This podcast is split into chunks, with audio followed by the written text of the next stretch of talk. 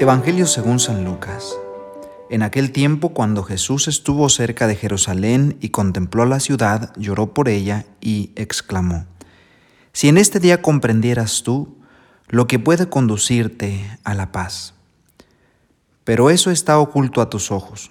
Ya vendrán días en que tus enemigos te rodearán de trincheras, te sitiarán y te atacarán por todas partes y te arrasarán Matarán a todos tus habitantes y no dejarán en ti piedra sobre piedra, porque no aprovechaste la oportunidad que Dios te daba.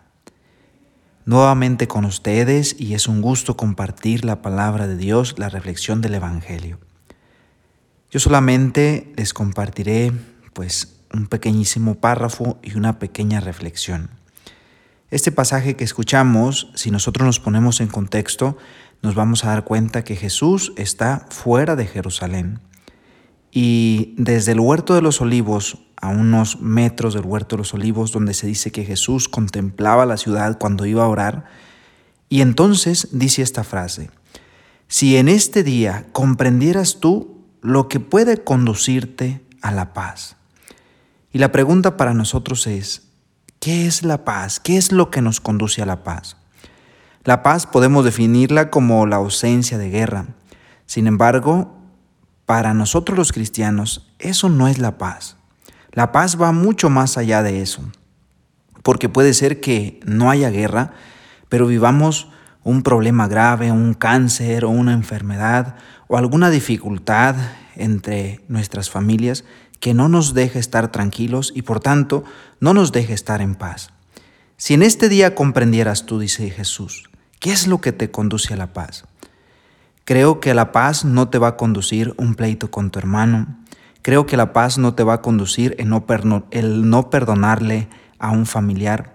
Creo que la paz no te va a conducir el cometer una infidelidad en tu relación de pareja. Creo que la paz no te va a conducir pues estar en una situación de estas. ¿Qué es lo que nos conduce a la paz? ¿O qué es la paz para nosotros los cristianos?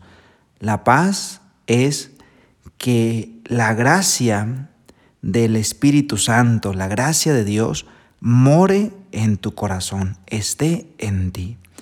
Porque si tienes a Dios en tu vida, en tu corazón, aunque haya tempestades, aunque haya tormentas, aunque haya problemas, aunque haya guerras, vas a ser capaz de experimentar paz en medio de la tempestad. Creo que Jesús hoy nos invita a reflexionar sobre esto.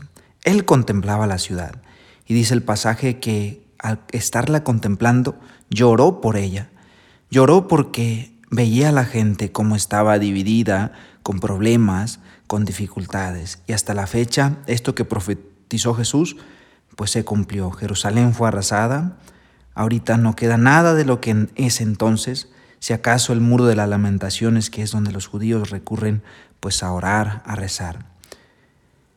Pongámonos en las manos de Dios y no dejemos que nada ni nadie nos arrebate la paz y dejemos lo que Él entre en nuestra vida para que Él sea quien le da sentido a nuestro vivir y quien nos da la felicidad y nos ayuda a alcanzar la paz que todos necesitamos. Esto fue Jesús para Milenias. Soy el Padre Omar Magaña Mendoza. Hasta la próxima.